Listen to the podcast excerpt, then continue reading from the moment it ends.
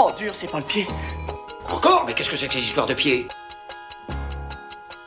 Si tu vomis, vomis là-dedans. Ok, je veux bien dîner avec toi ce soir. Parce que j'ai faim. J'aime me beurrer la biscotte. Je suis un homme Ah, personne n'est parfait Bonjour à toutes, bonjour à tous et bienvenue dans Toute Mauvaise Foi, le deuxième épisode de l'été. Ce soir, on est à 3, mais il y a une grande absente, Toujours la même. toujours la même. Mais en fait, je sais pas si on sortira l'épisode sur The Room euh, avant. Donc en fait, euh, on a un peu spoilé qu'il y avait un épisode surprise. Mhm. Ce soir avec moi, Romain. Bonjour Hugo, bonjour à tous. Et ce soir, un invité, un très bon ami à moi que j'avais pas vu depuis longtemps. Bonjour Rémi. Bonsoir. Comment ça va? Bah ça va très bien, écoute. Bah, Parfait. Tu passes un bon été? Eh bah non. si si euh, si, Bah, un très bon été, c'est formidable. La chaleur, tout ça. J'espère que ça ira mieux euh, avec nous. Si tu passais pas un trop bon été. Mal avec barré. nous, avec nous, Alors euh, ça m'étonnerait beaucoup. ah, ça commence direct, hein. on est vachement Ça- sympa, euh, c'est bonne ambiance. Oui, alors Victoire est en vacances, du coup elle est pas là avec nous ce soir. Donc on était un peu perdus, parce que c'est le mois d'août, et visiblement en août, bah, la France est en congé. Hein. Bah, pour certains en tout cas. Voilà, donc nous on était dans le bâtiment, on errait seul, on savait même pas où était le matos, euh, il y avait même pas euh, le, le gars qui fait le café. Ouais Euh, le, le gars qui prépare le son, ouais, personne, donc euh, tout le monde nous a abandonnés. Il restait plus qui? Sylvain, de la compta. Alors on lui dit, bah Sylvain, tu vas venir avec nous enregistrer. Et ben non, il devait préparer la fête de l'andouillette à Montbazon, les Roubignoles, euh, pour son fils. Donc euh, bah voilà, on comme on est lâchement abandonné par tous ceux qui profitent de l'argent de Tipeee. Ce soir, on parle de beaucoup de choses. Euh, on parle de Game of Thrones, de Trainspotting 2, de Archer, de Baby Driver et de plein plein de recommandations euh, de tout le monde. Et euh, bon, je pense qu'on peut commencer par Baby Driver, le gros morceau du, du podcast, que Romain et moi on a été voir euh, comme des héros à la séance du matin. Mhm. Expérience que je n'avais jamais réalisée, à la séance de 10h45. Et franchement, c'est pas mal. Déjà, il y a moins de monde. On était quatre dans la salle. J'étais déçu qu'il y ait un autre couple que nous. On n'a pas pu profiter. euh, Voilà, parce qu'en fait, on voulait faire des commentaires euh, Mais En vous- même temps, vous vouliez faire l'amour. surtout. non, on- plutôt faire des commentaires parce que j'avais vraiment envie de voir ce film. Alors, euh, si c'est pour euh, juste faire l'amour, je vais voir un film de Terrence Malick, ça dure 3 heures, t'attends ton temps, quoi. Mais après coup, t'aurais préféré faire l'amour. Non, franchement, j'ai bien aimé. Franchement, j'ai. j'ai- Les commentaires ou... Hein? Les commentaires? De quoi Non, non, je sais pas, je sais plus où on en est, j'ai pas écouté. Bah oui, mais euh, enfin, c'est une émission de radio. euh, si t'écoutes même pas, je comprends que les gens ils écoutent pas quand, quand on, on le diffuse. Mais si toi t'écoutes même pas, tu trouves ça tellement chiant pendant qu'on enregistre, il faut en parler, Romain. J'étais concentré sur autre chose. J'étais déjà sur euh, Baby Driver. Euh, non, non, mais tout ça pour dire que voilà, on n'a pas pu non plus faire des commentaires en haute, enfin, en haute. euh, Si, on en a fait un petit peu quand même. un peu comme. Un Ah, petit peu, si, si, si. On n'est pas venu à dire 45 pour rien. Non, mais franchement, c'est pas mal, parce qu'après, t'as toute la journée. T'es pas en plein milieu de l'après-midi. Mais je vois. T'as pas l'air convaincu. Bah faut se lever quoi. Oui, bah oui. Shop. Let's talk it. The target is an armored truck at Perimeter Trust. 10 a.m. sharp. Bank is right next to. The switch car, baby. Hit the long stay parking structure. Start in the a.m. Questions. I got a question, Doc. Why would I believe phones over here hear the goddamn word you said? He ain't even listening. Baby? The target is an armored truck at Perimeter Trust in Dunwoody, 10 a.m. sharp. The switch car is ready, but you want me to hit the long stay parking structure and get a heist vehicle that stays colder longer? It needs to be ready for an 8.30 start. Questions? You've been my driver for every job since we met. You're the best in the business. I'm gonna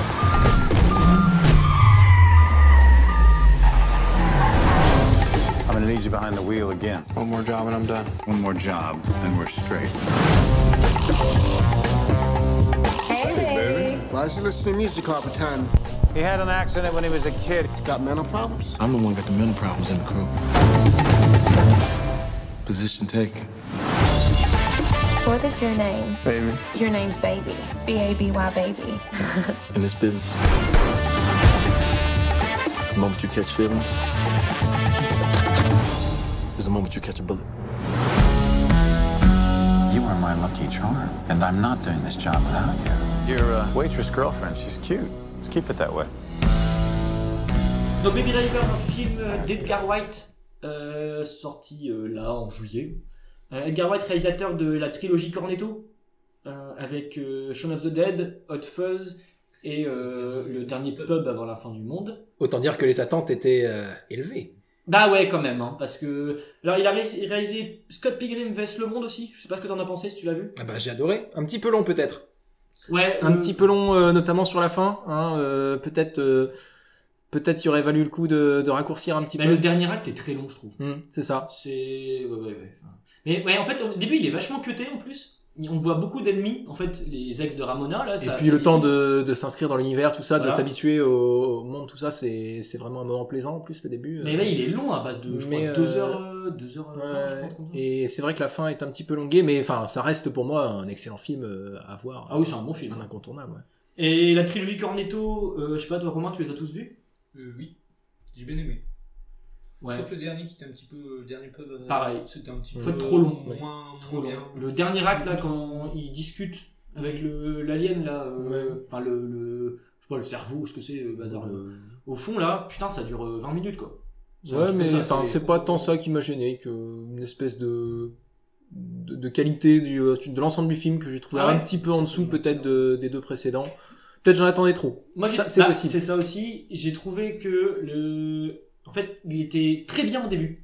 Vraiment, l'ambiance buddy movie quand ils font les premiers pubs et tout. C'est vrai. Moi, j'étais vachement dedans. Euh, il revoit le- la fille, la Rose- euh, qui est jouée par euh, Rosamund Pike, Mhm. euh, qu'on voit aussi dans Gone Girl, par exemple. Et, euh, et vraiment, enfin, ils installent un, un climat qui est vachement rapide, à, à Edgar White, quoi. T'es vachement dedans. Mais globalement, tous les films d'Edgar Wright, c'est ça, c'est un peu trop long sur la fin. Shaun of the Dead, c'est parce qu'il est vraiment cool, qui fait que la fin paraît un peu moins longue. Mais entre le moment où il rentre pour la dernière fois dans Winchester et le moment où il se finit, il se finit, c'est long. Hein, Mais c'est peut-être parce qu'il se passe mille trucs en fait. C'est genre il se passe tellement de choses dans tout le film euh, justement à Oui. cause de ce rythme soutenu qu'au bout d'un moment peut-être on en, on en peut plus. C'est possible. C'est ça, enfin ouais. Mais euh... ouais, la fin de Fuzz, quand- au moment où c'est la, la partie action, j'ai trouvé ça un peu plus long, mais comme c'est cool, en fait, ça va. Enfin, comme. euh, Mais c'est pareil, entre le moment où tu sais, la fin de la scène où ils font euh, le conseil, le bien collectif, Mais et ben entre la, la- la fin de cette scène-là et le moment où tu sais, il part, euh, il y a Danny qui fait semblant de le tuer, tout ça. Ça. Enfin, je sais plus s'il s'appelle Danny, mais je dis ça comme ça. mais- bah, d'un côté c'est juste après. euh, Enfin c'est toute Ouais, la scène. mais euh, voilà, et entre ce moment-là et le moment où Ah, euh, oui. le méchant meurt dans le parc miniature, Ouais. pareil, il y a bien, je pense, 20-25 minutes. Ouais bah c'est Et- plus ou moins la partie kiff du film quoi. C'est ça, mais vraiment, et- là on se lâche c'est bon. mais on a- du coup, il change de style en film d'action, du coup, ça passe bien parce que c'est un film d'action, mais ça reste quand même les mêmes schémas de Gar White, c'est-à-dire 20 minutes à la fin où en fait c'est la résolution Mhm. purement. Il n'y a, plus aucun élément scénaristique qui Mais ce qui est bizarre c'est que c'est à ce moment-là qu'on trouve le temps. Oui, c'est ça.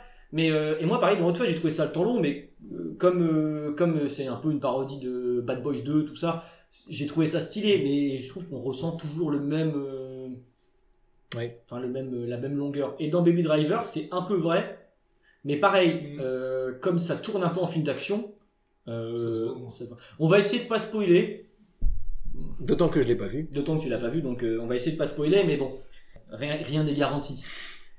Globalement, euh, j'ai trouvé que ce film est extrêmement, enfin, très bien. Dans l'ensemble, il est bien. Tout le monde se plaint de Ansel Elgort, le, le personnage principal. Je le pas, moi je l'ai trouvé bien. En fait, il joue le mec qui parle pas, Euh, un peu, tu vois, Ryan Gosling dans Drive. T'as vu Drive, Rémi? Non. Bah, dans Ryan Gosling dans Drive, on dirait un autiste un peu. Il parle pas euh, vraiment, enfin, il, il a l'air euh, complètement à côté de la plaque et c'est chiant. Là, c'est un peu la même chose, mais juste parce qu'en fait, t'as compris qu'il a pas envie de parler aux gens.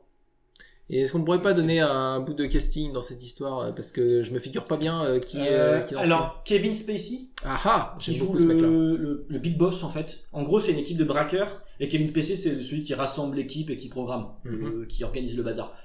Euh, Ansel Elgort, qui est le, le chauffeur qui a joué dans des trucs genre Divergente, euh, Nos étoiles contraires, je crois. Je sais même pas si c'est, j'ai pas vu ces films, donc je peux pas dire, mais c'est de Je crois que j'ai vu les étoiles contraires, mais je me rappelle plus de la gueule des gens. bah moi je, je l'avais jamais vu dans un film. Ou je m'en souviens plus. Mais euh, voilà.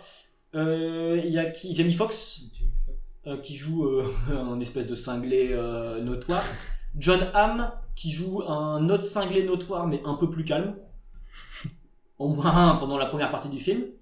Et, euh, et donc voilà. Et après les deux filles, je me souviens plus de leur nom, mais euh, elles jouent très bien. Et euh, enfin, quoique je trouve quand même le personnage de Deborah, donc qui est la copine de Baby, Baby le personnage principal, c'est son surnom, et je trouve quand même qu'il scénaristiquement, elle est un peu mise là pour dire de mettre un point d'intérêt, mais pas très Pas bien. trop utile, ouais, en fait. j'ai pas. Je trouve quand même qu'elle est sous-exploitée et ça crée un peu un truc un peu gênant du point de vue du, de la représentation de la femme.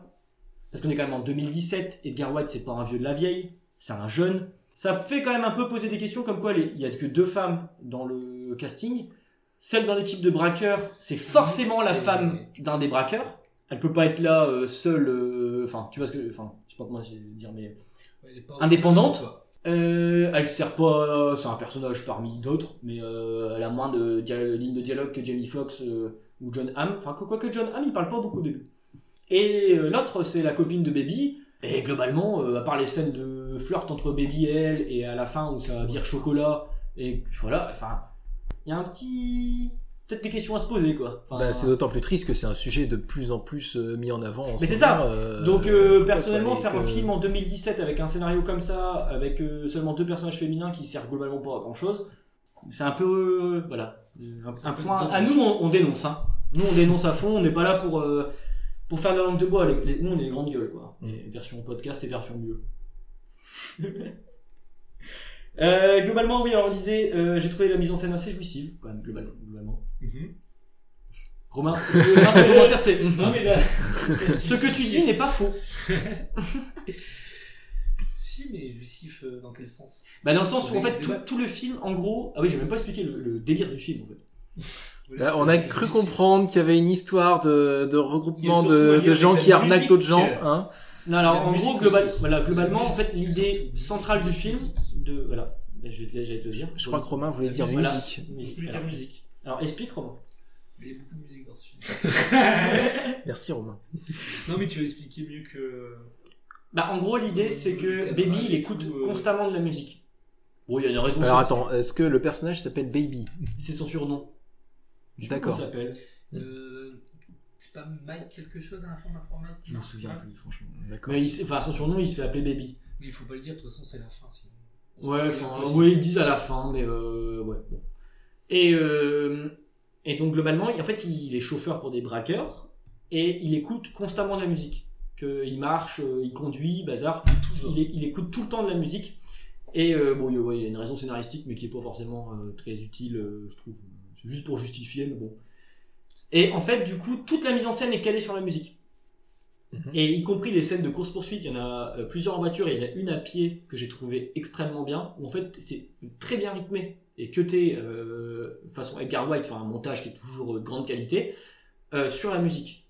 Et la scène d'intro, elle est pour moi bluffante. C'est vraiment euh, impressionnant sur le, que ce soit la qualité du montage, la musique. La BO, je la trouve pas oufissime, mais euh, vraiment pas mal. Oui, bah en même temps, euh, sur un film du coup qui va essentiellement baser sa réalisation sur la Oui. musique, il vaut mieux qu'il y ait une BO un petit peu Oui, solide. mais alors quoi. je pense que c'est un truc, je pense que c'est un choix de musique très euh, personnel pour le coup. Je pense que il a pas pris les tubes, les tubes qui, enfin, qui te font. Qui Bah font ça c'est un petit peu agaçant hein, force. Euh, Oui, voilà. C'était un petit peu un des ressorts de, par exemple, les Gardiens de la Galaxie, euh, Voilà. qui s'appuyait justement sur une BO, euh, une BO comme ça. euh, bon bah à force, il faut pas non plus que ce soit redondant. Mais je pense que ouais, c'est un choix personnel. Il y a des trucs qui je trouve passent moins bien que d'autres, mais globalement c'est euh, c'est très très bonne qualité. Et donc c'est à dire que du début à la fin du film, on est sur de la musique. Il n'y a pas de temps mort. si si si, il y a quand même des temps morts. Seulement quand, quand Ouais. il conduit ou des choses comme ça, c'est quand, quand il a besoin de musique pour Voilà, c'est en fait parce que des, des fois on lui- on lui dit aussi d'arrêter d'écouter sa musique. Ça se tient. hein. Euh, voilà. Petit coup de gueule quand même sur la scène de, de la première rencontre entre Baby et, euh, et Déborah, Mhm. que je trouve euh, fait limite comédie musicale romantique, tellement ça paraît pas naturel. Je trouve que. Enfin, il y a un, un manque de. Je dirais pas que c'est de l'alchimie entre les, les deux acteurs, parce que j'ai l'impression que ça va quand même. Que, je sais pas si c'est les dialogues ou ça fait un peu surnaturel quoi. On a un peu l'impression que c'est le scénarium qui fait qu'ils vont se pécho, mais sincèrement, euh, tu les regardes tous les deux. euh, En fait, ils vont se pécho, mais il n'y a pas vraiment de raison en fait. À part le coup de foudre au premier regard, j'ai envie de dire, il n'y a pas trop trop de raison quoi. Donc voilà, moi c'est un peu la seule scène qui m'a fait sortir du film. Je sais pas ce que t'en penses, Romain. Bah, Il y a aussi la petite scène où, où ils vont euh, chercher des armes et que les autres sont clairement beaucoup plus nombreux qu'eux, plus nombreux et qui dégomment tout le monde. Je Ah oui, oui, puis, euh, surréaliste, le mec qui sort comme ça, il tue tout le monde Et puis euh, il y a. Ah, toi tu spoil quand même un peu, hein, mais bon. Bon, ah, oui, mais ça C'est une scène, quand même. Alors moi je dirais que ce qui m'a le plus dérangé dans cette scène, c'est que euh, personne n'a strictement aucun. Pas, pas Remords. remords, Lui, mais au moins une réflexion sur ce qu'ils viennent de faire. C'est-à-dire qu'ils viennent de désinguer au bas mot 8 personnes. Euh, bon, il y a certains états américains où là ça se passe à Atlanta, donc je pense pas qu'il y ait la peine de mort, mais bon. faut tout exploser. Voilà, euh, et là il déglingue euh, au moins 8 personnes. Et euh, c'est pas C'est- particulièrement de remise en cause, euh, enfin voilà. J'ai trouvé la scène dans le diner quand ils reviennent euh, extrêmement bien réalisée. La scène euh, où j'essaye de pas spoiler, mais où il y a un petit stress qui monte là. Où tu sens que ça va virer chocolat et que Jamie Foxx il est vraiment casse-couille.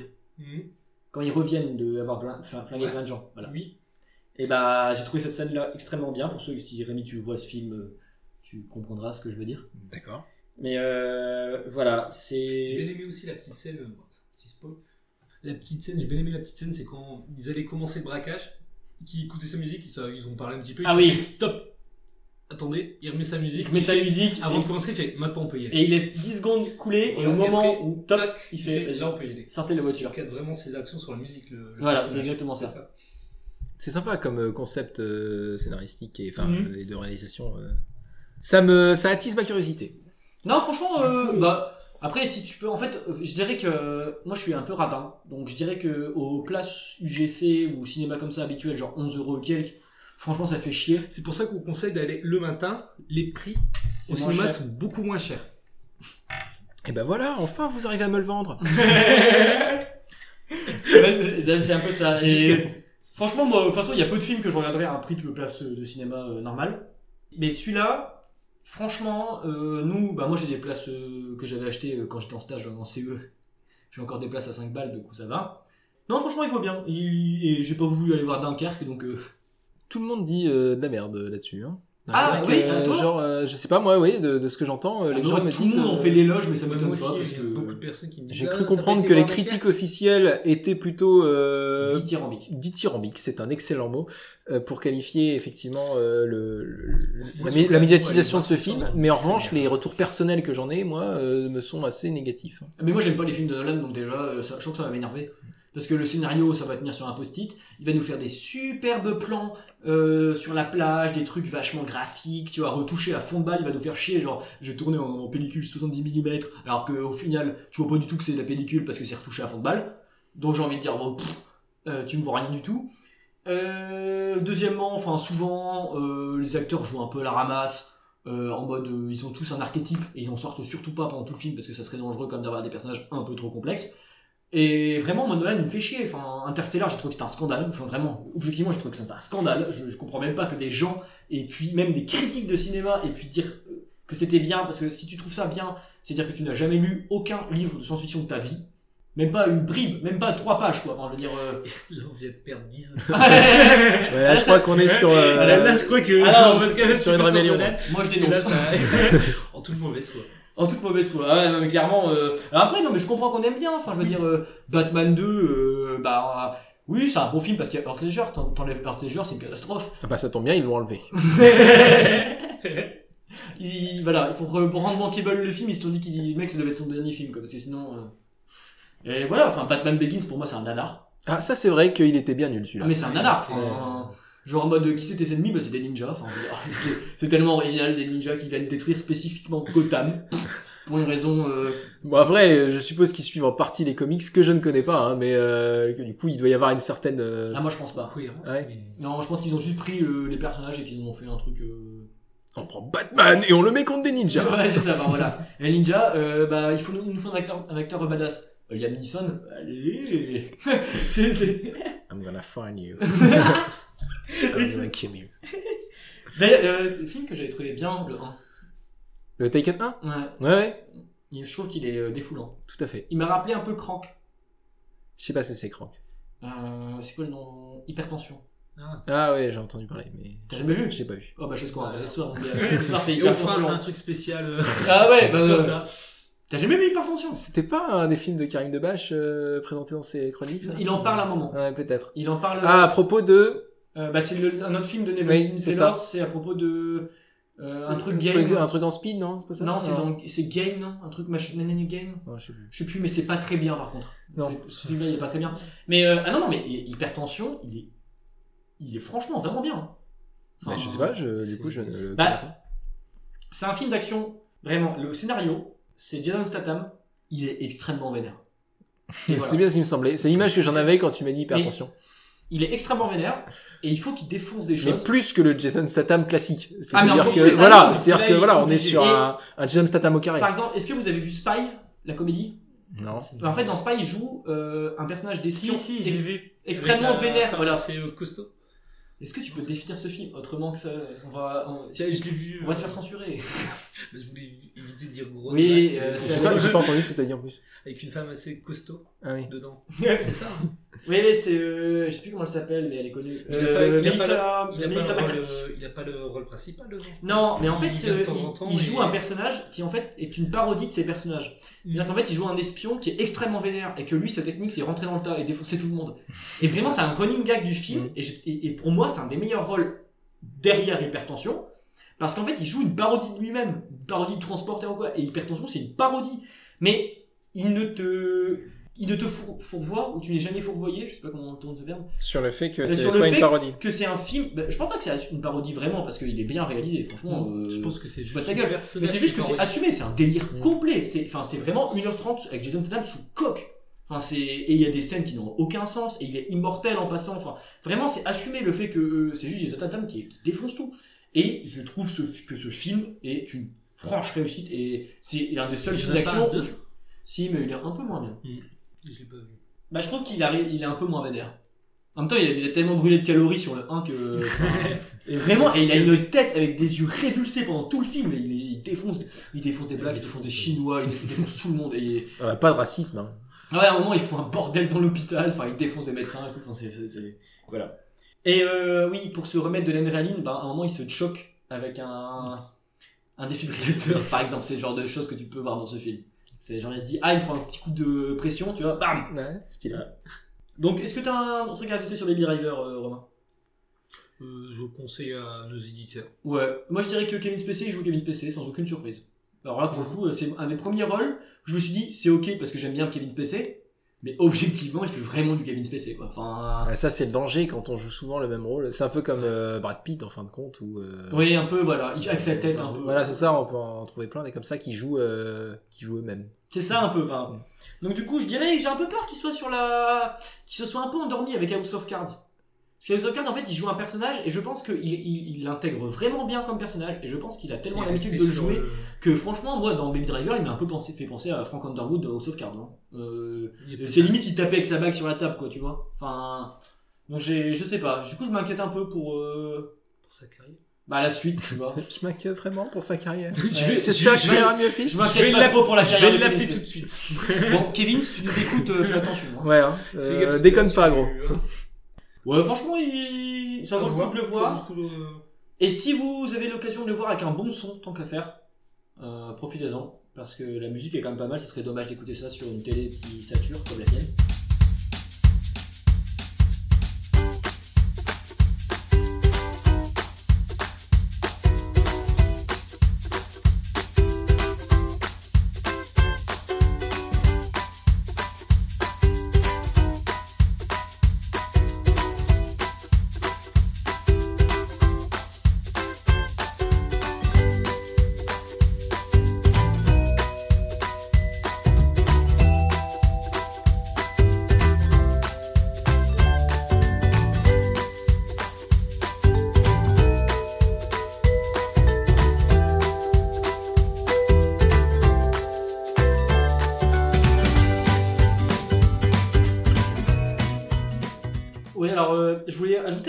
Driver. Euh, déjà que la réalisation est quand même de extrêmement bonne qualité. Je, je sais pas si je l'ai dit avant, mais euh, vraiment, que ce soit la qualité de la photographie, que ce soit les plans, que ce soit tout ça, quand même, on sent le savoir-faire d'Edgar White et on sent surtout que le film, il a été, euh, je trouve, mûri de longue date. Enfin, vraiment, c'est un film, je pense, auquel il pensait depuis longtemps. Parce que pour faire un montage et des scènes de cascade de cette qualité-là, et je pense aussi notamment à la scène de course-poursuite à pied, Mhm. où à un moment, Baby doit se barrer euh, à pied et, et vraiment, enfin, c'est façon GTA, toute la ville lui en veut. Euh, J'ai bien aimé aussi, c'est euh, pendant cette poursuite-là, où à un moment où il n'y a plus de musique sur lui, qui vole une voiture. Ah oui, oui, ah oui. garde le portable pour écouter de la musique, sinon il peut pas. Non, non, euh, il change la radio. Ils sont Il rentre, il rentre, il vole une voiture. Non, parce qu'il y a un moment aussi avec euh, le téléphone, le mec il fait euh, Je peux récupérer mon téléphone Il fait euh, Non, et il met la musique. Ah, je m'en souviens plus de ça. C'est si, il y a un passage comme Ah, ça, et en fait il avait besoin de sa musique, et la musique était bien, c'était sur le téléphone du mec, il l'a gardé. Pour montrer que vraiment. Ah oui, je m'en a souviens. besoin de. Je sais plus si c'était. Ouais, il pris sa scène. Ouais, je sais euh, plus. Mais euh, ouais, je sais pas, pendant la qu'il poursuite, il vole une, voiture. à une femme et euh, il fait demi-tour juste. Et la femme Ouais, elle est juste à côté de la voiture, du coup, en mode. et lui est en train de changer la radio pour trouver une bonne musique pour repartir. Et il, lance le sac à main à la fille. euh, Et il s'excuse. Et il s'excuse. Mais euh, voilà. Et, et non, et franchement, enfin, on pourra dire ce qu'on veut, mais notamment les commentaires qu'on a dit avant sur euh, plein de choses. C'est quand même bien réalisé. Et pour moi, j'annonce, hein, ici, de toute façon, c'est gravé dans le marbre, donc euh, hein, l'histoire s'en souviendra. J'annonce euh, l'Oscar du meilleur montage. Carrément. S'il n'y a pas, bah, S'il n'y a pas un meilleur s'il n'y a film pas un meilleur film, après il peut, nous, on peut avoir un meilleur film euh, d'ici là, mais s'il n'y a pas de film dans ce genre-là, avec un montage aussi précis et aussi, euh, euh, comment dire, efficient, enfin en mode, euh, il est efficace, efficace, efficient, l'ingénieur. Mais c'est unbelievable et, euh, et non, mais vraiment, et je, sachant que, et on va faire une super transition avec ça, sachant que le montage Edgar White est assez rentré dans, le, enfin, l'imaginaire des réalisateurs. C'est-à-dire que, est-ce que tu as, déjà vu, tu vois, les montages, les cuts très rapides de Edgar White qu'on voit dans Shaun of the Dead, Hot Fuzz ou quoi, avec les gros zooms et Sur qui les jouent- objets, ouais. voilà, et qui joue sur le bruit des objets. Et ben ça, c'est un truc qui est quand même vachement rentré dans. Il y a plein de gens qui s'en inspirent maintenant et qui a été quand même créé par Edgar White.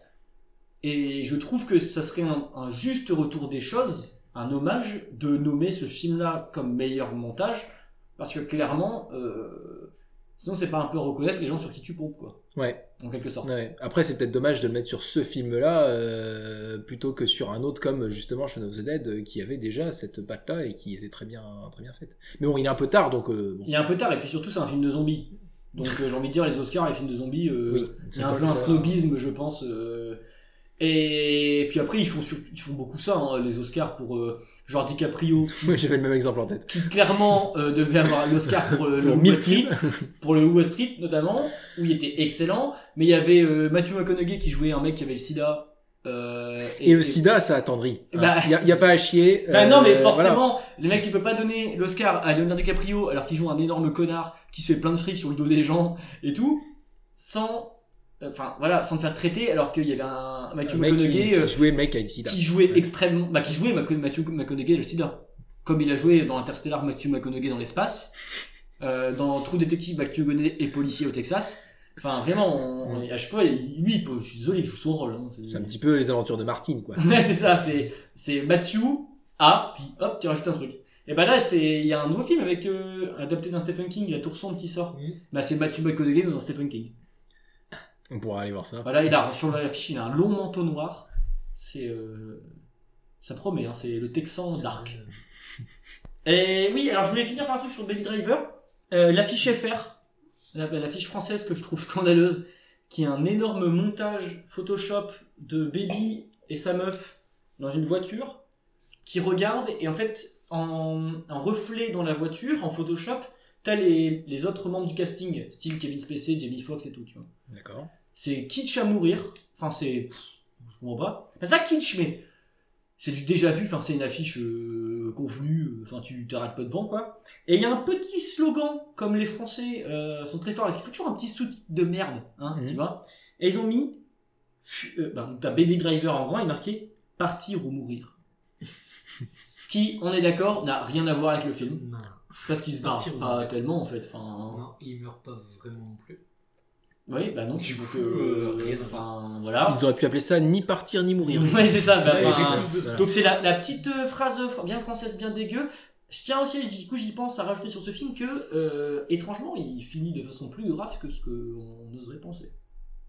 Mais Ah. souvent avec Edgar Wright, c'est quand même ça. C'est euh, genre, euh, t'as l'impression que c'est léger, il y a une espèce d'ambiance qui veut que ce soit sympa, mais au milieu de ça, euh, tu prends, euh, tu prends Hot Fuzz, euh, il y a des morts, il y a un type qui se fait éclater Ouais. la tête par un putain de pic de cathédrale, quoi. Ouais. Et genre d'un coup, tu prends conscience au moment de la scène, tu prends conscience que ah euh, ouais ok. En Ouais, fait, c'est- pas. si marrant que ça. Quand Et- euh, l'autre euh, dans Shaun of the Dead, il doit buter sa mère, pardon pour les spoils, mais enfin, on se commence à faire quelques Non, mais là, on peut hein, bon, spoiler quand même. Hein, quand l'autre il doit buter sa propre mère qui est en train de se changer en zombie, bah, c'est chaud, c'est Ouais, super et- chaud. Et donc euh, oui, c'est c'est quand même un, un effet récurrent de, de, de donner l'impression que le film est léger, alors qu'en fait derrière il se passe des, vraies, des vraies choses quoi. Et Baby Driver, c'est assez ça. C'est- C'est-à-dire, euh, en fait, il y a des moments très cartoonesques et il y a des moments où. Ah, c'est un petit peu- enfin, Et ça vire chocolat, quoi, quand même. Enfin, voilà. Donc j'ai trouvé aussi cette gravité quand même la bienvenue parce qu'on aurait pu s'attendre à un peu un film style Going in Style. Je sais pas si t'as vu le dernier Zach Braff avec euh, Michael Caine, Morgan Freeman et un troisième gars que je sais plus son nom. Non. Et bah, pff, c'est léger, quoi. Tu sais qu'il va rien arriver. Tu vois, c'est c'est soft, c'est le, film good, le feel good movie, tu vois. Mais tu, enfin, il y a pas d'enjeu parce que tu sais que ça va pas mal finir. Que là, dès le début, il- notamment quand il désingue 8 gars comme ça, enfin, tu te dis waouh. C'est un petit peu. euh, Même s'il n'y a pas, je trouve, assez de rebond, le spectateur se dit quand même que ça vire chocolat cette histoire. Et je voulais revenir sur le, le- une dernière fois sur le montage euh, Edgar White pour faire une, un petit- petite transition quand même. Euh, montage façon Edgar White que j'ai retrouvé dans le premier épisode de la dernière saison de Game of Thrones. Avec la scène où Samuel nettoie euh, les latrines C'est vrai. Ah oui. C'est vrai. et euh, et il y a tout Les un gamelles, montage euh, extrêmement cuté et qui joue sur le bruit des objets. Et ok, t'enlèves le zoom typique d'Edgar White, c'est quand même un montage qui, moi, qui m'a rappelé le- la réalisation d'Edgar White. Mais bon, euh, après, est-ce que c'est inspiré directement d'Edgar Wright? C'est toi qui a l'air de dire que euh, il a inventé ça. euh, après, je je suis pas expert en cinéma, loin de là, mais euh, mais je me dis que ça devait déjà exister ce genre de montage avant et qu'en fin de compte, il a juste repris un code lointain du cinéma qu'on avait peut-être. Je pense qu'il l'a popularisé. euh, Ah oui, ça c'est possible. Si, si, je sais pas s'il l'a créé, mais en tout cas, il l'a popularisé. Et moi, ça, je pense que c'est pas, je dirais, un hommage, mais je pense que c'est une, euh, une inspiration, clairement, euh, parce qu'on n'a pas, on, on voit jamais ça au cinéma. Mais c'est clair, c'est clair que. Donc, euh, et surtout une série comme assez- Game of Thrones. Tu te serais attendu de ce genre de montage-là pour une série comique ou pour une série un peu plus légère. Game of Thrones, euh, niveau réalisation, ils restent, ils sont beaucoup plus dans le tonitruant ou dans le sobre ou dans pics. ou dans l'épique, voilà. Enfin, le, les. Et avec un petit peu cette espèce de volonté de, de casser un petit peu les pics. De, de, de mettre une espèce de, de hype, euh, de faire ça. monter un petit peu la tension et de tuer comme une vieille merde ton personnage alors Ouais. qu'il allait faire un truc trop stylé. c'est ça. C'est Et- c'est plutôt le genre de la maison, ouais. Voilà, mais c'est pas du genre à faire une scène. euh, Non, c'est vrai que c'était la première fois qu'on Voilà. voyait quelque chose comme ça. Et euh, donc je cas, pense quand euh, même qu'il y a une, une petite inspiration. Mais j'ai trouvé ça hyper bienvenu. Et ça change, ça met un peu de fun. euh, C'était très long. C'était très hein. long. C'était très long. mais- Elle durait très longtemps cette scène, euh, mais euh, mais non, pas. C'était pas trop. C'était Voilà. long, mais pas trop. Oui, du coup, euh, si j'ai bien compris, d'après ton excellente transition, on parle de Game of Thrones là. Exactement. Mhm. Actuellement, euh, il y a l'épisode 4 qui est sorti. Je crois d'ailleurs qu'il y a une petite fraude là-dessus, si j'ai bien compris. Euh, J'ai pas trop suivi cette histoire, mais apparemment l'épisode est sorti euh, deux, Ouais. jours- deux ou trois jours avant que HBO le Et diffuse. même ou- le scénario, il a pas leaké aussi Ah, je sais pas. Mais bon, j'ai pas trop suivi cette histoire. euh, je bah, Moi j'évite les spoils donc. je n'étais pas en France, voyez-vous. Et, euh, et donc épisode 4 sorti actuellement, mais aujourd'hui on ne parlera euh, que, Que du 1 et du 2 parce que j'ai. deux premiers. Parce que je suis le mec chiant qui a pas vu le 3 et le 4. Voilà, c'est le genre pas de... C'est le genre de mec euh, qui euh, qui se met pas à jour, donc euh, c'est un petit peu pénible. Hein. Ah bah c'est- je doute bien, mais Monsieur comme c'est attend, comme, madame. comme c'est chez moi qu'on fait le podcast, bah, c'est moi qui décide. Donc on s'arrêtera au moment où euh, ce bon vieux euh, Théon euh, se jette comme un gros thon à la mer. ah par contre on prévient, on spoil jusqu'à l'épisode 2. Bien entendu, hein. Mais avec deux épisodes de retard, euh, débrouillez-vous. Ah bah et, puis après euh, les auditeurs sont habitués que dans ce dans, dans ce podcast on On spoil. bah on dénonce, on dénonce et nous on dénonce avec toutes les armes qu'on a. Mhm. Sauf quand moi j'ai pas vu les épisodes. On n'annonce pas aux petits copains. voilà c'est ça. Euh, bah je sais pas ce que vous avez pensé vous globalement. Eh bien, je trouve ça excellent personnellement. Euh, Les, les- les deux premiers Oui, les deux premiers, oui. Vas-y Romain, euh, je sens. Ouais, si, si, j'étais bien dans l'ensemble, un peu long. Un peu long, tu trouves Un petit peu manque d'action. Ah bah, c'est marrant parce que j'avais pas du tout Ouais, ce, ouais, ce moi, je trouve ressenti. quand même que ce qui nous- par rapport à ce qu'ils nous ont fait Par- avant, Par rapport aux deux autres épisodes qui suivent, moi je dis. Ah, euh, ah oui, Ah oui, oui, d'accord. de l'ensemble de la série aussi. Non mais ça s'accélère encore ensuite, ce qui est euh, d'autant plus euh, appréciable. Mais je trouve que déjà sur ces deux premiers épisodes, on a une accélération qui s'est faite par rapport aux saisons d'avant surtout. J'ai pas dit que je l'ai pas aimé, hein, mais, Ouais, non, mais, j'ai euh, kiffé aussi, mais. euh, Mais c'est par rapport, je trouve, au, à ce qui s'est fait avant sur les, on peut presque le dire, les deux saisons d'avant entières. Ouais, hein, parce que. Vraiment, voilà, les deux saisons précédentes étaient euh, très très lentes. euh, Il y avait après des climax qui se faisaient à des moments machin. Il y avait, il y avait des bons moments aussi dans ces saisons-là, mais on était sur vraiment un rythme de croisière assez euh, Ouais, assez lent. Et, euh, et là, ça y est. Ça démarre là, on sent que, enfin en même temps ils avaient posé tous les jalons, ils pouvaient plus, euh, ils pouvaient plus reculer. On avait Daenerys qui arrivait à la fin de la, la dernière saison, on avait, elle arrivait enfin sur le continent de Westeros, on avait tout qui se mettait en place, on avait euh, euh, Cersei qui euh, détruisait tous ses ennemis et qui devenait reine suprême euh, du monde. Euh, voilà. Et au nord, ça chiait des bulles, donc euh, il, fallait commencer à faire quelque chose. Mais Donc ça. là, voilà, il- on sentait que c'était le moment où il fallait démarrer, et ça démarre. Donc Et- moi, je trouve ça vraiment très très bien. Est-ce qu'on est d'accord sur le fait que euh, l'arc, pour moi, d'Aria, de, du moment où elle arrive à, à, euh, la ville. euh, Ouais, euh, dans Ouais, le, le- continent, le- quoi. ça commence par B, je crois. Ouais, Oui. bah, Braveros Bra- ouais, Bravos, ça, y a Bravos. Voilà. Ah, Bravos, bien joué. Bien joué Romain. Euh, au moment où elle arrive là et au moment où elle repart, on aurait clairement pu, en fait, pu faire comme avec euh, Bran, c'est-à-dire elle a- l'enlever d'une saison. Parce que pour moi, son arc ouais, faire est, inutile. Alors, Genre un cela dit, cela dit, Alors je pense qu'il y aura un twist après, comme quoi euh, il y a un lien euh, avec euh, ce qui s'est passé avant, parce que pour moi ça sert à rien ce qui s'est passé. Non mais euh, je crois que par exemple pour Bran, euh, c'est lié à des soucis de tournage. hein. Il me semble bien qu'il y avait une histoire que Bran, Oui, mais c'était. pour il moi, avait, il avait des études ou je sais pas quoi, il a pas pu tourner pendant longtemps et du coup euh, c'est pas ça qui a motivé le fait qu'on l'ait enlevé complètement d'une saison. Bah c'est dommage. me parce que semble-t-il. Moi je trouve que c'est intelligent. Je- T'es content de le retrouver après, son histoire elle a bien évolué.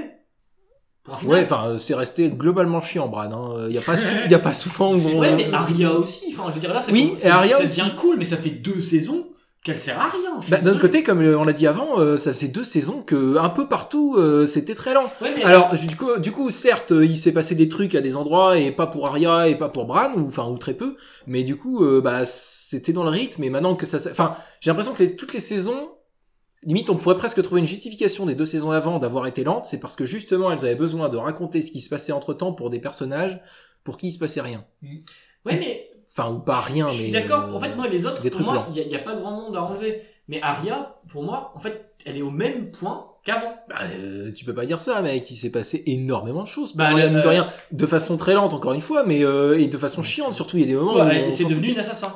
Bah voilà, Bah bah, oui, mais, Mais, mais, dans la fallait nouvelle- expliquer tout son parcours. tu la squeeze une saison, tu l'as fait rencontrer un, un personnage random, tu sais pas, enfin n'importe qui, Petit et, et flashback. elle- voilà un petit flashback, elle raconte, elle raconte ton histoire, quitte à faire un épisode flashback. Tu fais un seul épisode. Et pour moi, tout. Il n'y a pas eu un seul flashback dans Game of Thrones depuis le début. Oui, mais enfin. Ah si, ouais, il y a les visions de Brad, mais, mais c'est, enfin, ça, ça non, mais- justifie justement scénaristiquement pu- parce qu'il a des visions. t'aurais pu trouver euh, une autre, un autre stratagème ou alors raconte un truc pendant 10 minutes. Enfin, ça, ça suffisait. Et encore, t'aurais gardé un peu de mystère. Que là, pour moi, il y a rien eu d'intéressant du tout dans son arc de- depuis qu'elle est, elle est arrivée. Mais pour moi, c'est de la construction de hype. C'est genre, euh, et, et la preuve, c'est que ça marche du tonnerre, c'est que là, en ce début de saison, elle me vend du rêve.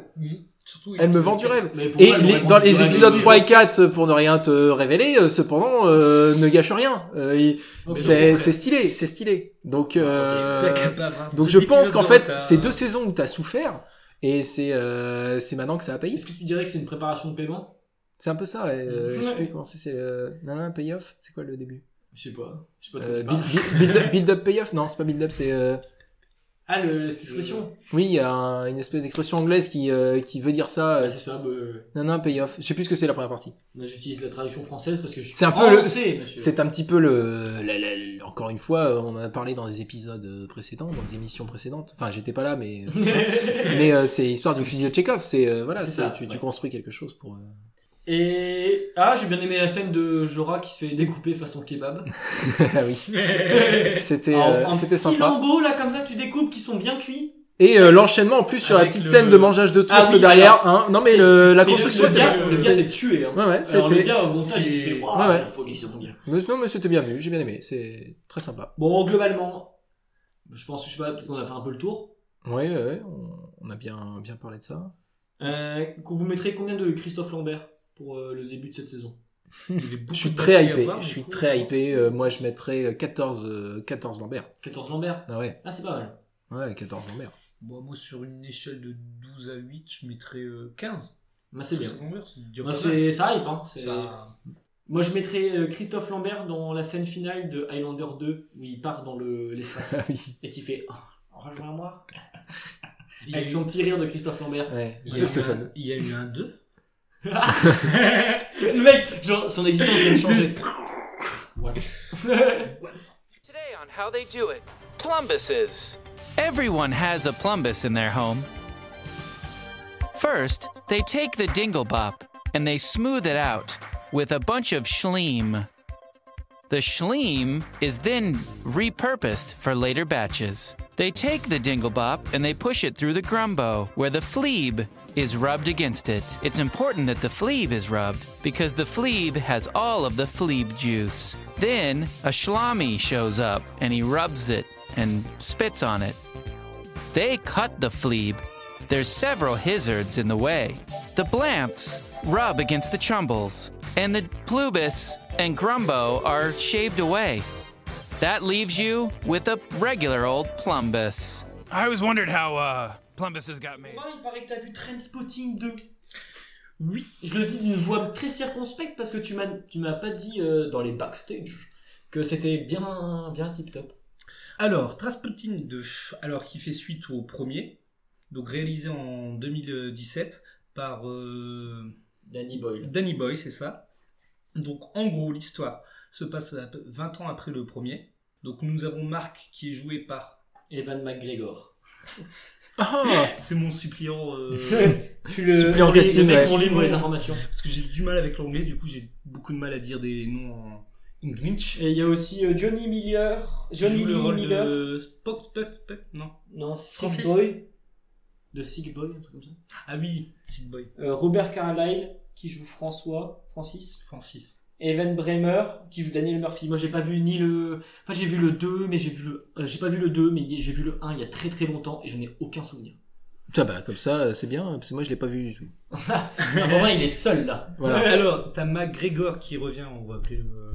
McGregor. McGregor, oui, Marc, Ewan. qui revient justement dans son pays euh, natal, après avoir, euh, je sais pas si on peut spoiler le premier, mais Ouais, je pense qu'on euh, bah, les couilles. hein. Donc en gros, dans le premier, euh, à la fin, chercher. il se barre avec euh, plein de fric, qui a piqué à Francis, Francis euh, va en prison. Sale. pas cool le mec. Ouais. Du coup, il revient dans son pays revoir son meilleur ami qui est joué par euh, c'est Spock, mais euh, l'acteur je ne Mais sais Spock, plus. est-ce que c'est pas dans Star Trek? Non mais Je c'est- comprends plus rien. il va revoir son meilleur ami du coup. mais ça se passe dans l'espace au moins. Dans l'Enterprise C'est l'Enterprise, c'est ça Avec le V Vulcain. Donc en gros pour revoir parce que je crois qu'il n'y a plus d'argent, qu'il n'y a plus rien, du coup il veut revoir euh, ses amis tout ça. Bah, Surtout pour récupérer son fric. peut-être. Non non parce que son fric il l'a tout dépensé en gros. Ah, ok. Donc en gros il veut revoir son, son pote à qui il avait laissé euh, dans le premier 4000 euh, 4000 euh, dollars livres livres Livré, sûrement, ça se passe Ouais, en sur Angleterre, je pense. et c'est pas encore en euros.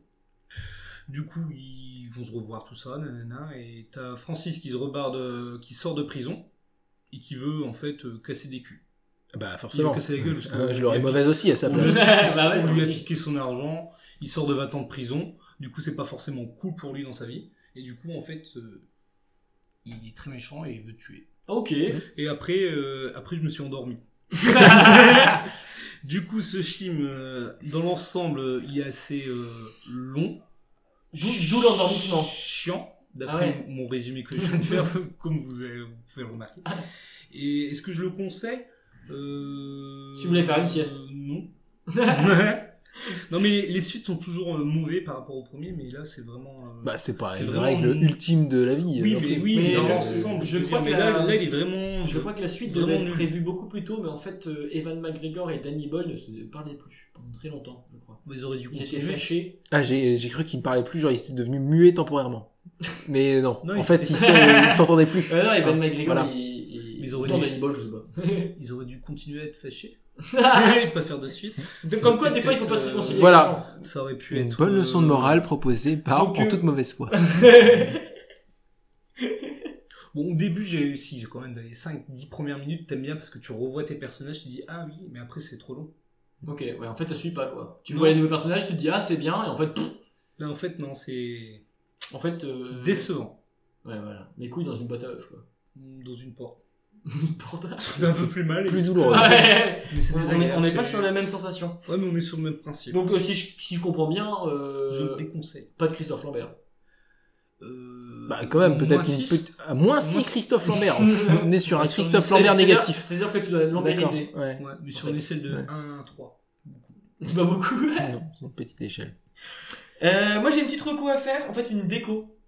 Une Euh, reco déco Une reco déco, c'est-à-dire une reco qu'on. Bah, Allons-y, Valérie. La table. Ouais, je mettrai un muet, j'ai pas parlé pendant ce temps-là, c'est pas grave. j'ai vu Archer, la saison 8, 8 déjà. Et euh, autant j'avais beaucoup aimé les autres, mais alors pour moi c'est la saison 8, c'est la, la pire, vraiment la pire saison de toutes les saisons d'Archer. C'est-à-dire que il y en a eu, en tu t'imagines qu'en 8 saisons il y a eu des hauts et des bas. Mais euh, là, on est sur du bas. et euh, vraiment, j'ai pas, en fait, j'ai pas compris toute la saison, et j'ai vu le final, et j'ai pas compris non plus le final.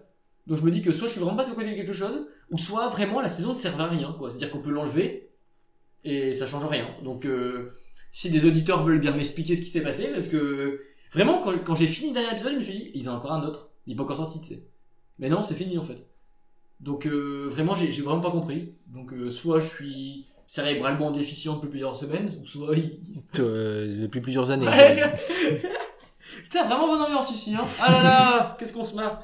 Euh, voilà, c'était ma petite euh, déco. Et une autre déco aussi, Narco saison 3. Bah, les deux premières saisons étaient tellement cool que je, je vois pas pourquoi ils font une saison 3. Euh, en gros, je sais pas si t'as regardé. Euh, non, pas encore. C'est alors c'est sur ma liste. J'ai une très longue liste parce que Voilà. je vois rien. bah, il faut que t'arrêtes de devenir aveugle. Et ça, c'est un gros problème. euh. Ça m'empêche pas de faire de la radio, cela dit. Ouais, nous, on donne notre chance à tout le monde. Et ça, c'est très aimable. C'est beau. Hein. C'est un peu. C'est bah, c'est parce qu'avec les handicapés, ils sont subventionnés, il faut le savoir. Donnez-nous de l'argent. D'ailleurs, on a un Tipeee si vous voulez. Ah non, mais du coup, il faut, il faut arrêter de donner jusqu'à ce que Victoire elle revienne. Parce que là, Victoire, en fait, elle est en vacances avec le Oui, sous du c'est podcast. oui. Du coup, si, euh, Si il faut voilà. attendre, il faut plus donner d'argent là. Et comme ça, elle sera obligée de revenir et on récupérera plein d'argent. Mais euh, faites un deuxième compte Tipeee. Un compte. Euh, Sans victoire. va- vacances, vacances victoire. Ah oui, juste pour financer. Ah ouais, c'est pas mal. Bah, du coup, Ah on, oui, là, ouais. on a tout fait là, non? Il reste Et plus non, que- en gros, Narco, c'est sur euh, la vie de Pablo Escobar. Oui, après j'ai des notions. Voilà. J'ai des notions de base. Et en euh, gros, voilà. euh, je te spoil pas, après. euh, Ce serait pas- fort aimable. Pablo Escobar, il meurt à la fin. Quoi? Moi qui voulais voir regarder la série, mais putain. T'as été spoilé par l'histoire. Ouais, c'est c'est Game C'est- of Thrones quoi. Non mais en gros, euh, oui, enfin, c'est Pablo Escobar, il meurt. Enfin, c'est, c'est- voilà, on le sait tous, quoi. C'est pas. Et en fait, c'est les deux saisons. Et en gros, Il meurt pendant deux saisons. assez long. Putain, Ouais. scène de. Il, Ça, il se c'est- prend une balle au premier épisode et il meurt à l'épisode de 10 de la deuxième saison. Ça l'agonie.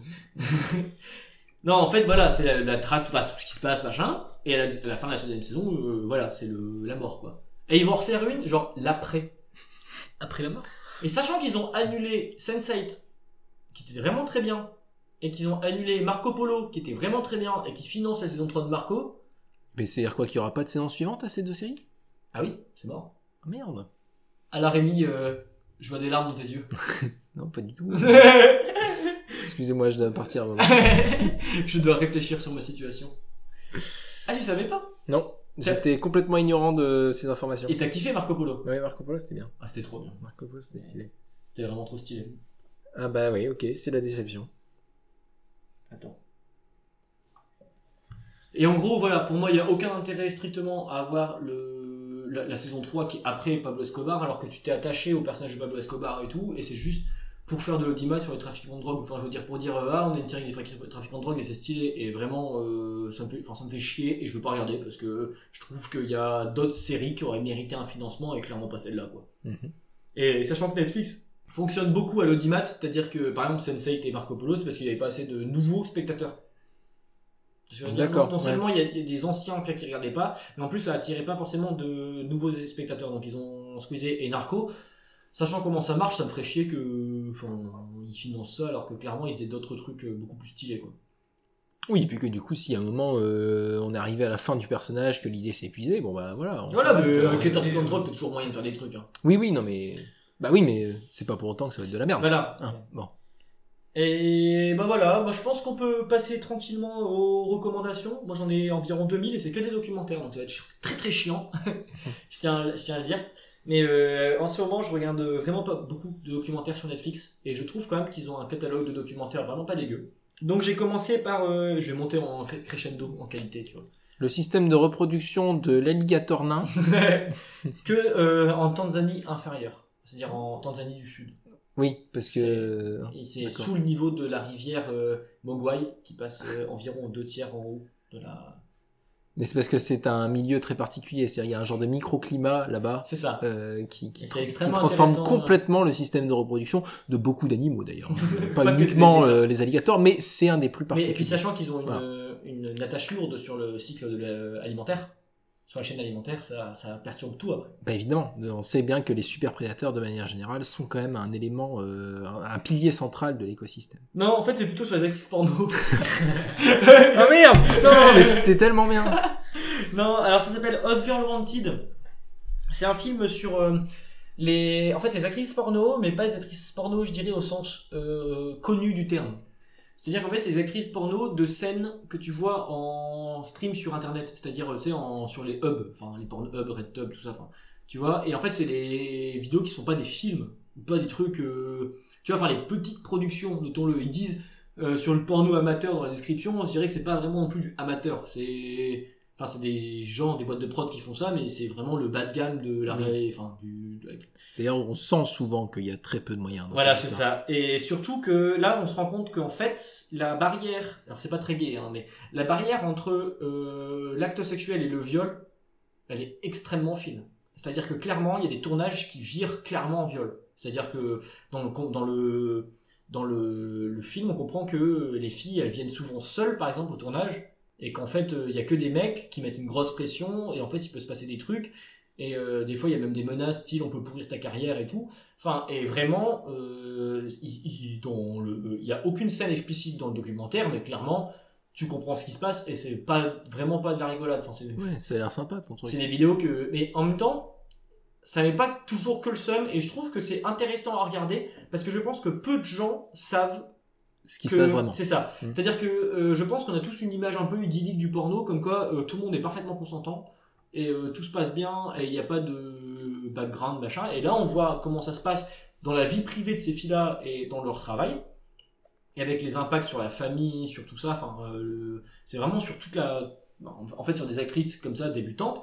Et, et vraiment, ça fait phaser parce que du coup, après, enfin, ça fait réfléchir un peu sur le porno qu'on peut consommer. Elle, dans- Enfin, pour moi, moi, moi, ça m'a un peu euh, fait réfléchir. Mais alors, du coup, au niveau du parcours de ces filles, est-ce que euh, bien souvent euh, elles ont plus euh, choisi le porno ou est-ce qu'elles se sont retrouvées là-dedans, on va dire presque par Alors, contrainte, par nécessité Déjà- de survivre? Déjà, euh, par exemple, sur la pérennité, en gros, ils expliquent que en dessous de 3 mois, c'est une fille qui a pas tenu. Jusqu'à 5 mois, euh, c'est une- euh, de carrière. hein. C'est une fille, euh, ça va, qui a réussi euh, un peu. Et au-dessus de 5 mois, c'est une fille qui a percé. Pour te dire à quel Ah ouais. point c'est dur. Donc et à ça veut quel dire point que tu- c'est vraiment une minorité en fait ça. qui tient plus de 5 Voilà. mois. Et pour te dire un peu la violence du truc aussi, parce que ça finit beaucoup en, en suicide, en Mmh. pétage de plomb, en Oh, truc. Et, euh, et euh, non, non, et, en- et franchement, euh, souvent ça finit pas très bien. Et, et les filles, elles ont souvent un besoin de s'émanciper et de d'argent. Donc souvent, c'est des filles qui aiment bien le sexe, mais qui se rendent pas compte que. Enfin, je juge pas, euh, c'est vraiment euh, ce qu'on peut comprendre et ce qu'elles expliquent. Bah, qui se rendent pas compte que peut-être c'est genre euh, du coup pourri jusqu'à la moelle. Ouais, c'est ça, et en fait, histoire, voilà, euh, ouais. souvent il y a beaucoup de déception derrière, je juge pas du tout, c'est vraiment ce qu'elles peuvent dire dans le truc, c'est qu'il y a une déception. Et euh, voilà, et donc, comme je l'explique, il y a des tournages qui se passent mieux que d'autres, mais pour moi, enfin, c'est assez formateur, notamment pour les hommes, enfin, je pense que ça peut servir à tout le monde d'avoir vu ça une fois, parce que ça te fait un peu réfléchir sur certaines scènes que tu peux voir sur Internet. Mhm. Voilà, voilà, et un deuxième, je dirais avant d'annoncer euh, les deux autres extrêmement mieux euh, plus, plus tard, euh, Indie Game, sorti en 2012. Je suis toujours au top de, De l'actualité. hein. Euh, Indie Game, qui est un, pareil, un documentaire sur euh, Netflix, qui porte sur la réalisation de trois jeux, donc Super Meat Boy, Bread et Fez, qui sont trois jeux indépendants qui ont beaucoup marché. Et en fait, c'est un reportage sur les, les différents créateurs de ces jeux-là. Et c'est vraiment intimiste, c'est-à-dire qu'on rentre dans leur vie et les mecs se dévoilent euh, un peu vénère, et il y, a des- y a des scènes qui sont, je dirais, à la fois violentes et à la fois euh, marquantes. Euh, par exemple, quand le créateur de Fez explique que ça fait trois ans qu'il a tout donné, qu'il a plus d'argent, que toute sa vie c'est Fez, et que si jamais il y a une raison quelconque qui pourrait pas sortir le jeu ou que le jeu biderait, il se suiciderait. Et vraiment, il le dit face cam, euh, avec une, une franchise qui est déconcertante, et ça m'a, pareil, un peu. Un peu secoué, ouais. Voilà, euh, tu vois ça, mais tu vois surtout, je dirais ça c'est le point négatif, enfin, pas négatif, le point un peu déprimant, mais je dirais que tu vois surtout des gens qui sont extrêmement passionnés, et ils peuvent être un peu weird ou enfin tout à fait normaux, euh, ils sont passionnés et ça donne envie de faire des choses. Enfin, ça, quand je trouve que quand tu regardes ça, ça donne envie de créer des choses parce qu'ils expliquent que tous pour eux c'est un peu leur bébé, enfin dans le sens où euh, c'est quelque chose qu'ils ont conçu de A à Z et ils sont euh, quelques-uns dans les équipes. Donc euh, et c'est, j'ai trouvé ça extrêmement stylé. Enfin, à regarder, c'est en plus ça dure pas longtemps et on peut faire d'autres choses. C'est beau ce que tu dis, ça me. Ça m'émeut un petit peu. Bah non, mais franchement, c'est c'est un truc qui m'a. Est-ce que c'est un peu dans la lignée de King of Kong? Ah, c'est Ah. beaucoup moins bien quand même. Hein. Beaucoup moins bien quand même. Ah bah, Bon. eh, King Ouais. of Kong est le Oui, meilleur, est le on est meilleur d'accord que documentaire sur le jeu vidéo. on peut clairement Regardez King, of, Kong. clairement, c'est une chaude recommandation, mais c'était formidable. Mais bon, ça reste dans la lignée quand même. C'est euh, c'est l'esprit, on va dire. C'est moins improvisé. Dans le Ouais. sens au King of Kong, je pense que ils ont, pendant qu'ils filmaient, ils se rendaient pas compte de. Oui, de- de- de c'est- bah peut-être qu'en fait justement ils ont changé d'orientation en cours de tournage. c'est ça, ouais. Au fur et à mesure qu'ils tournaient, ils ont dû euh, virer de virer de bord. Alors que là donc tu es en train de dire que euh, c'était prévu dès le début de faire quelque chose d'assez euh, peut-être euh, interviews, intimiste. Voilà. ouais, intimiste, mais c'est des interviews ou des scènes qu'ils filment. Et, euh, et non, franchement, puis tu vois aussi toutes les galères. Ouais. On se rend pas compte. Euh, Fez, ils, ils ont dit ils ont refait à neuf le jeu trois fois. Enfin, c'est vraiment un développement euh, où les gars à la fin ils en pouvaient plus. Euh, les, à la fin, le crunch time, je crois pour, euh, je crois que c'est pour Super Meat Boy. Les gars dormaient 4 heures par nuit, ils pétaient un câble. Enfin, ils, vraiment, ils étaient au bout, au bout de leur vie. Quand le jeu il sort, le gars il dit donne-moi pas les résultats, je vais dormir pendant deux jours. Dans deux jours, tu, enfin pendant deux jours, tu me contactes pas sauf urgence, mais vraiment je dors pendant deux jours, j'en peux plus. Et, et tu vois leur, tout leur truc. Et Bread, un truc qui m'a beaucoup fait rire. Bread qui est un des meilleurs, un des jeux les mieux notés du Steam, euh, pas du Steam Store, du euh, Xbox Live Arcade. Et en fait, le mec de, de Bread, le créateur, qui est, je pense, un gros gros génie, mais qui a un peu du mal à sociabiliser avec les gens, et il commentait toutes les reviews et tous les tests du jeu, même ceux qui, leur donnaient, qui lui donnaient une note hallucinante, pour dire qu'en fait, ils étaient d'accord avec globalement euh, ce qu'il disait, mais qu'en fait, c'est pas pour ça qu'il fallait aimer le jeu. Et qu'ils n'avaient pas du tout compris euh, ce qu'il avait voulu de faire parvenir dans son jeu. Voilà, En il fait- tenait absolument à expliquer les intentions qu'il avait essayé de, ça. mettre dans son jeu. Il explique dans le, dans le documentaire que, en gros, même s'il est très content d'avoir eu des notes comme il a eu et des appréciations comme il a eu, il est extrêmement triste de, de pas de que les gens, il a l'impression que les gens n'ont pas kiffé le jeu pour, euh, pour les bonnes raisons en fait. Et, euh, et vraiment, tu le sens déçu. Alors que le mec, il a- à l'époque, il avait la meilleure note possible, enfin qu'il ait jamais eu sur l'Xbox Live Arcade. Donc c'est vraiment, euh, enfin, je trouve ça très intéressant sur la façon de, de voir de ces gens. Après, on peut se poser une question euh, du type euh, est-ce que une partie du savoir-faire de l'artiste, ce serait pas justement de savoir faire correctement passer son message? Ah si, mais il le dit, mais il le dit que c'est de sa faute. C'est Ah. pour ça qu'il le vit mal. C'est qu'il dit, je pense que j'ai raté ce truc. Il dit pas les gens c'est des cons, ils ont pas compris. Il dit vraiment, je suis, enfin, je suis déçu de pas avoir réussi ça. Donc euh, c'est intéressant aussi. Et il dit, j'essaierai de faire mieux sur le prochain, mais il y a un peu le somme quand même, alors que c'est le jeu, il a trop bien marché. Enfin, Ouais. Moi j'ai joué, c'est trop bien. Enfin, pour ceux qui n'ont pas joué, euh, franchement, j'ai pas joué à Fez ni à Super Meat Boy. Super Meat Boy, c'est un gros truc de hardcore gamer. Euh, Bread, je l'ai joué, c'est trop bien. Enfin, euh, c'est trop beau, la musique est trop bien, les images sont trop bien, les dessins sont trop bien. Enfin, C'est une histoire de pain? De, c'est du pain baguette. D'accord. C'est l'histoire de la baguette entre euh, 1873 et l'avènement de la baguette avec Philippe Baguette Mhm. euh, en 1934. Ce qui permet en plus de revisiter un petit peu l'histoire de France à cette période, Ah bah, parce que euh, évidemment c'est euh, purement, purement français. ouais. Tous les traumatismes que la baguette a pu connaître, Voilà, euh, par exemple, notamment pendant la Première Guerre mondiale ou, ou l'affaire Dreyfus. Voilà. qui a- qui a Bah, On connaît tous la baguette des tranchées quand même, un grand événement Voilà, le- voilà, de, de cette guerre. les tours des baguettes.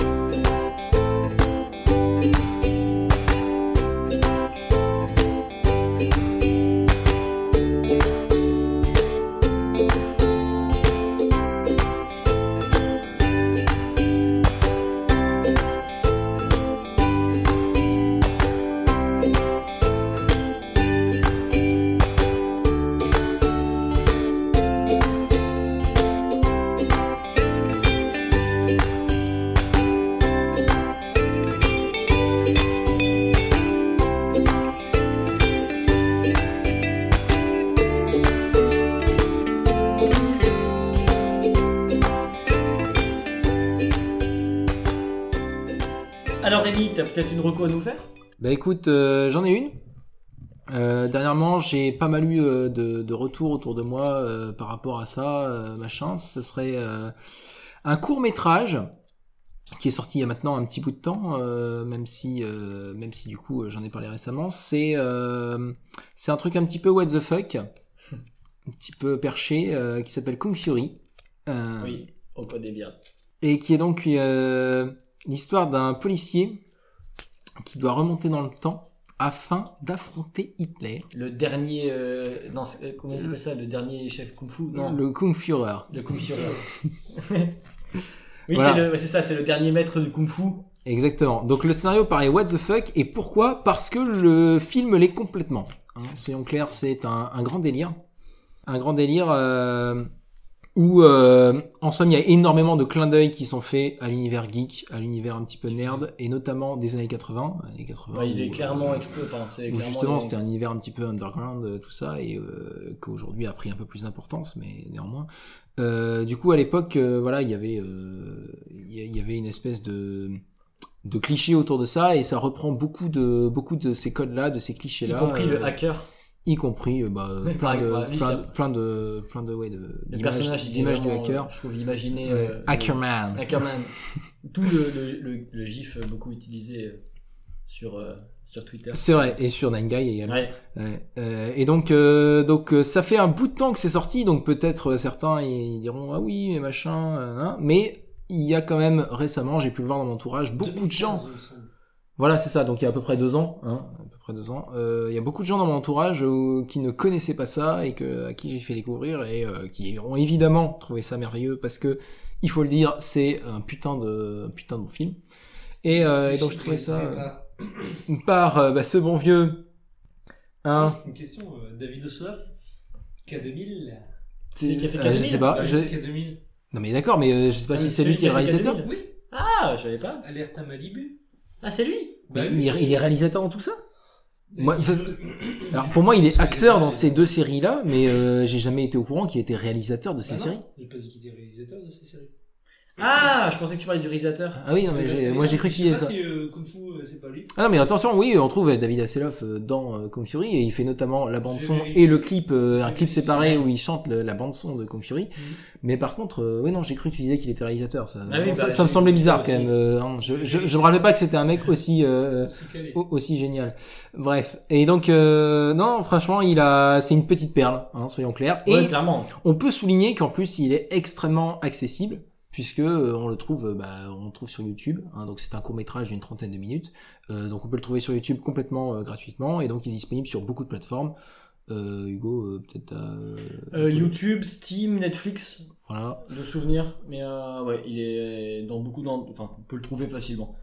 Et du coup, ça me fait penser à une autre reco que je peux faire, qui est typiquement années 80. Il prête aussi hommage à, aux films des années 80 et y compris à la Black Exploitation, comme on dit.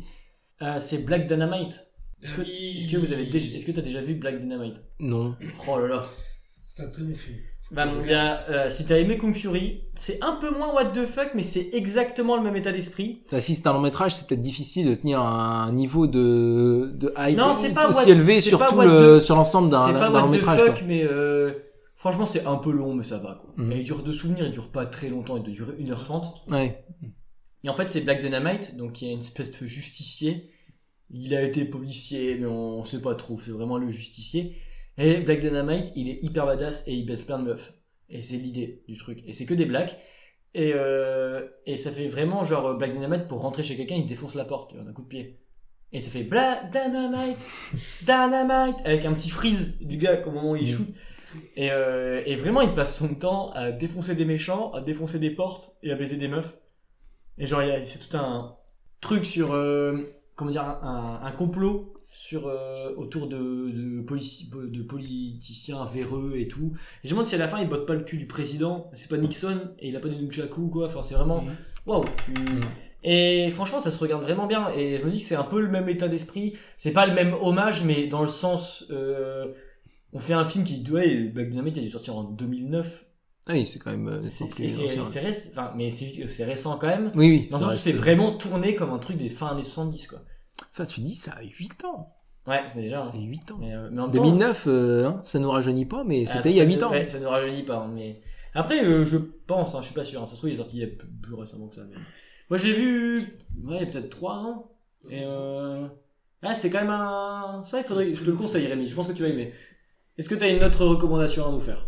Bah écoute, euh, j'en ai une. Euh, cette fois, elle concerne le domaine littéraire. Parce qu'ici, monsieur, nous sommes une émission culturelle. Exactement. On sait dire. Euh, je me suis dit que j'allais appeler, euh, appeler les éditeurs à, à se culturer un petit peu. Donc, il s'agit d'un bouquin que j'ai lu récemment. c'est un Barjavel. Moi, j'adore Barjavel. Donc Barjavel, pour ceux qui ne connaissent pas, c'est un auteur du XXe siècle très axé science-fiction et euh, délire un petit peu euh, métaphysique, on va dire, un petit peu euh, sens de l'existence, vraiment, véritablement, et remise en question aussi de l'action humaine, de- du rôle de l'humain dans l'univers. Oui, et aussi pas mal politisé quand même. hein. Oui, oui, souvent on a quand même une dimension assez, euh, euh, on va dire, euh, politique, enfin pas vraiment politique, mais en tout cas dessin à grande échelle pour l'humanité, en fait. Une espèce de puissance qui manipule un petit peu tout ça. Euh, donc euh, dans ces grandes œuvres que euh, moi je peux recommander, il y a Le Grand Secret, Ouais, que je il y a- recommande. voilà, il y a La Nuit des Temps. Que je recommande encore. Ah, Je sais pas. Je sais pas. J'ai pas de classement précis pour euh, pour ça, mais en tout cas, il y a de- des, des très grandes choses euh, en termes de science-fiction et en termes de, de vraiment de projection de, de l'humanité euh, dans dans des cadres particuliers euh, chez, chez ce mec-là. Et euh, donc celui que j'ai lu récemment, donc euh, il faut préciser que c'est des romans. hein, c'est vraiment des romans, des œuvres de science-fiction, euh, on va dire dans dans, dans son dans son format classique, hein, comme on pourrait dire. et, euh, et donc celui que j'ai lu, c'est La fin du tigre, qui lui a été écrit un petit peu plus tôt que les précédents. Donc euh, ce dont on parlait, c'est plutôt début des années 70. hein. Euh, Celui-là a été écrit en 66, si je dis pas de conneries. Et euh, donc il est plus sous le format euh, traité philosophique, ce qui est assez déroutant au début du coup, alors que donc Ouais. le bouquin est antérieur, mais euh, moi je l'ai lu après euh, après ses œuvres de ses œuvres sous forme de roman. Et euh, du coup c'est un peu déstabilisant quand on commence le livre, d'autant que le début est un petit peu euh, un petit peu long, un petit peu convenu. Je peux confirmer, j'ai pas réussi à passer le début. Voilà. Oui, le début est assez convenu parce que euh, on a l'auteur donc qui va nous expliquer un petit peu euh, le, enfin qui va tenter en tout cas, qui va rechercher dans, de son côté et essayer de le faire partager au lecteur le, le sens de la vie, mais pas celui de l'in- pas celle de l'individu, pas la vie euh, qu'on a euh, ch- chacun de nous, même si c'est un, un thème qui va revenir ensuite dans le livre, mais en tout cas euh, l'espèce de dessin global qu'aurait la, la, la vie dans l'univers. C'est-à-dire que comment est-ce que on est parti d'un univers qui n'était que matière et énergie, qui était un univers inerte en quelque sorte, et qu'à un moment on a basculé dans l'existence de la vie, la naissance de la vie, bah, en tout cas dans le monde qu'on connaît, sur notre planète, etc., même si ça peut exister ailleurs, et euh, qui va aller chercher à comprendre bah, le, le, le, le but, le but de cette vie. Parce que ce qu'il réalise, c'est que toute la vie sur Terre, ça n'est que souffrance. C'est-à-dire que C'est vrai que c'est un peu son truc. hein. en fait, la, la... mais c'est, c'est, euh, il explique que la vie, pour subsister, a besoin de se nourrir d'autres vies. Le prédateur chasse l'herbivore, mais même l'herbivore, qu'est-ce qu'il fait? Il mange des plantes qui sont une autre forme de vie, et donc il assassine d'autres formes de vie, qui sont les plantes, qui elles-mêmes puisent dans la terre les ressources énergétiques qui viennent de la mort des animaux qui étaient de la vie précédemment. Donc toute vie, pour subsister, doit forcément se nourrir des autres et doit forcément assassiner des autres. Ce qui fait que tant que la vie perdure, la souffrance dans la vie perdure. Ce qui est, ce qui semble absurde. Pourquoi Ouais. est-ce qu'à l'échelle cosmique, une chose ne serait, n'existerait que pour souffrir? C'est quand même terrible quand on y réfléchit. c'est c'est pas très gai. Voilà, c'est est pas très gai. Et donc il part de cette euh, de ce constat-là pour essayer de chercher une espèce de, de sens à tout ça.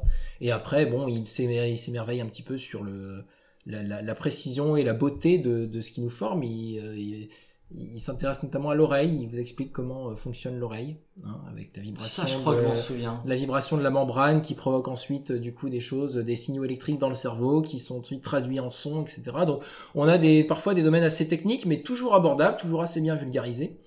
Bon, je reprochais donc quand même à ce début d'être un petit peu long, un petit peu convenu, parce que euh, voilà, ça reste. Mais si on s'accroche un peu, je pense que c'est bon. ben, ça reste des choses qu'on a vues ailleurs en fait, chez d'autres Oui. philosophes, chez d'autres euh, d'autres écrivains qui avaient un petit peu la même démarche. Et euh, plus on avance dans le livre, plus on se rapproche, bah, évidemment, à un moment est abordée la question de, de Dieu et de son Mm. existence, d'un éventuel en tout cas grand architecte, parce que euh, il s'agit pas du Dieu euh, qu'on peut euh, trouver dans les religions. Il, essaie- il essaie vraiment de se détacher de ça et de se détacher de l'image de Dieu euh, comme d'un vieux barbu dans le ciel euh, qui Ouais. veillerait sur nous. hein. Il- Donc ce serait plutôt une espèce de volonté euh, très abstraite et qu'on n'arrive pas vraiment à définir, mais qui serait l'architecte de tout ça. Et essayer de comprendre les raisons qu'aurait cet architecte, les- les- le but qu'il a prévu pour la vie de se développer. Voilà, voilà. Donc, euh, et la fin, la fin en tout cas. Tu me si l'as on- re- revendu. si on arrive en tout cas à se détacher ouais, de cet aspect euh, longuet et parfois euh, parfois un peu évident que nous dit l'auteur au début, euh, on arrive à, à la fin qui elle est assez euh, assez recherchée, euh, assez sympa à lire et vraiment euh, vraiment ça m'a euh, ça m'a beaucoup plu. Bah tant mieux. Je connaissais pas, mais euh, je pense que je vais le lire. Ah bah je te conseille, mais si tu veux, j'ai d'autres Barjavel, hein, si t'as pas lu. J'ai pas lu. euh, Ah bah je peux t'enfiler. C'est un Je auteur, crois que j'ai. un auteur plaisant. elle. Je crois que j'ai le grand secret et la nuit des temps. Non, ils sont pas là d'ailleurs. C'est vachement radiophonique de, de montrer un endroit. Oui. quand tu- Alors regardez, euh, Regardez, chers cette auditeurs, couverture, elle est c'est vachement belle, en c'est dans cette direction. C'est la bibliothèque. Bah merci euh, Rémi pour ces euh, recommandations. Et euh, je pense que si plus personne n'a quelque chose à ajouter, euh, on va clôturer cette émission. Alors, euh, bah, je tiens déjà, je tiens Rémi à te remercier d'être venu. Est-ce que je peux rajouter un petit mot? Eh bah, notre micro est toujours ouvert à vos petits mots. Bit. Bah merci Rémi. C'était un peu le mot qui nous manquait, hein. Oui, le mot de la je fin. aussi. Je vous de la bite. Euh... J'étais entre ça et mouche, mais euh, je trouvais qu'il y avait plus d'impact. Ah bah, beat c'est plus, c'est plus impactant. Hmm. C'est, ça catch. Ouais, voilà. pas couper ça Bah non. je le dis toujours pas assez, mais je faut quand même continuer à le dire. S'il vous plaît, euh, abonnez-vous, que ce soit sur iTunes, sur Facebook, Sur notre Tipeee. sur PodCloud, sur le Tipeee, mais le Tipeee sans victoire pour qu'elle revienne de vacances, parce qu'il faut Mhm. commencer à arrêter de payer ses congés. Euh, sur, euh, suivez-nous sur Twitter, sur Facebook, euh, sur tout ce que vous pouvez, hein, globalement, et euh, mettez des likes, des commentaires, des avis, des retours. Euh, on adore ça. En tout cas, on se retrouve rapidement pour, je pense, qui va être un petit épisode spécial hors sujet, euh, hors série plutôt, hors sujet hors série de, de l'été. Euh, quelques, on me sifflote dans l'oreille que c'est à propos d'un des pires films de l'histoire de l'humanité. Hmm, excellent. Voilà, donc euh, restez à l'écoute très bientôt. Et on se dit, bah, continuez à passer des bonnes, un bon été, puis des bonnes vacances si vous avez la chance Tout à d'être en fait, vacances. pour les gens qui en ont. Très vacances. Euh, Voilà. hein. Du soleil. Merci beaucoup de m'avoir été. Attention Rémi, à où est-ce qu'on peut te suivre? J'adore cette dire. Euh, on peut me suivre euh, dans la rue, mais ça m'inquiète vite. Et euh, oh, t'as pas un petit Twitter ou un truc comme ça? À Twitter, non, j'en ai. Ah Non, non. euh, je suis pas très réseaux sociaux. J'habite dans le Cantal, Hugo. Voilà, ouais, c'est ça, ou le Limousin. Enfin, c'est au choix, ça dépend J'ai des, deux maisons. ça dépend des saisons, ouais. J'alterne parce que les limousins c'est un peu. Ça trop. dépend de quel genre de psychopathe euh, je veux voir. euh, je veux que Le, lim- suivi. le limousin, ça me, Ça m'angoisse un peu. Il y a vraiment beaucoup de gens. Ouais. c'est une région très peuplée, hein, mine de rien. Du coup, ils vont par groupe derrière toi, tout ça, Ouais. c'est un petit peu flippant. Donc, euh, non, euh, on peut pas me suivre. c'est interdit. Non, je porte plainte sinon. J'aime pas ça. J'aime pas ça en fait. Bon bah merci d'être venu en tout cas. Eh ben de rien. Bah on vous fait des gros bisous. Des gros bisous. Non bah euh, c'est pas très. Des gros bisous. Bah, allez des gros bisous. Allez Ouais. des gros bisous. Euh, bisous. Des gros bisous